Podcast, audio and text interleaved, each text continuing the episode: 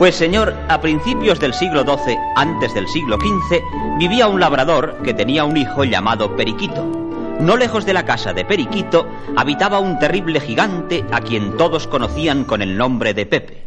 El gigante Pepe abultaba lo que tres hombres y para calmar su apetito robaba cuantos bueyes y ovejas encontraba, por lo que tenía atemorizados a todos los habitantes de la comarca. El padre de Periquito se quejaba. Ay, este gigante va a ser la ruina de todos los labradores. Periquito, hijo mío, si Dios no se apiada de nosotros, estamos perdidos. No te apures, padre. Yo mataré al gigante Pepe. ¿Tú matar a Pepe? Sí. Infeliz. A él, que es capaz de hundir esta casa de un manotazo. Te digo que no te apures, padre. Y en efecto, una noche salió Periquito de su casa sin que el padre lo advirtiera en busca de la gruta del gigante Pepe. Una vez allí, cavó un hoyo en el suelo, lo cubrió con palitos y hierbas para disimularlo y cuando hubo terminado...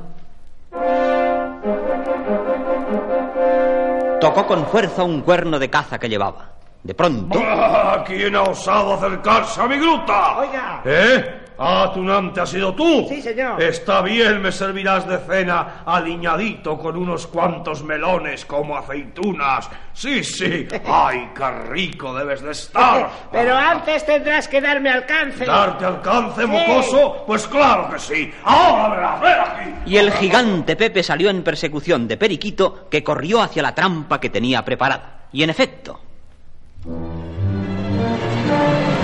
ay, ay, que me traga la tierra! ¡Maldito niño! Pepe había metido el pie en el hoyo, cayendo dentro con gran estrépito, lo que aprovechó Periquito para, enarbolando un hacha, rebanarle la cabeza. Ahora verás. Después de tan gran hazaña, Periquito volvió a su casa y todo el pueblo celebró solemnemente la muerte de Pepe. Como alcalde de esta villa y por tu heroica hazaña, te entrego como ofrenda esta espada que fue del bravo conde de Rabadilla y te adjudico el honorífico título de Periquito Tragapepes. Mas poco iba a durar la alegría en la comarca. A los pocos días, Ay, hijo, ¿sabes que en la cercana Papilandia ha hecho su aparición otro gigante que tiene secuestrada a una princesa? ¿Otro gigante? Jeje, Gigantes a mí. Papi, mañana libraré a Papi Ladia de ese monstruo y así tendré ocasión de estrenar la espada que fue del bravo conde de Rabadilla. y al amanecer del nuevo día, Periquito salió del pueblo cantando su himno de guerra.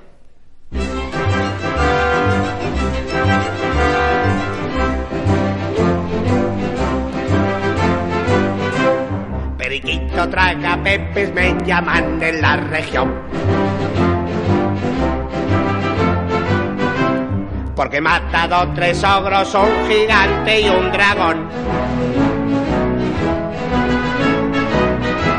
Con ingenio y valentía, tía, tía, tía, tía, siempre adelante salí, li, li, li, li. Y lo mismo mato a uno que mataré a siete mil.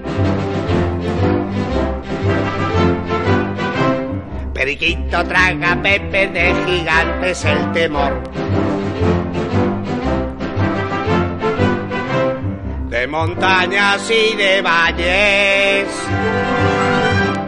Yo soy el dueño y señor.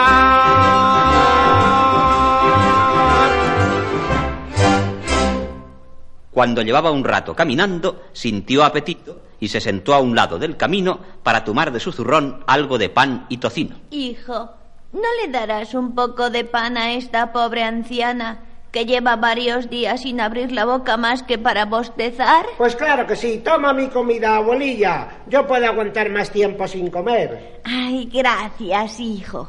Y por tu buen corazón voy a regalarte esta capa que te hará invisible a todo el mundo cuando te la pongas.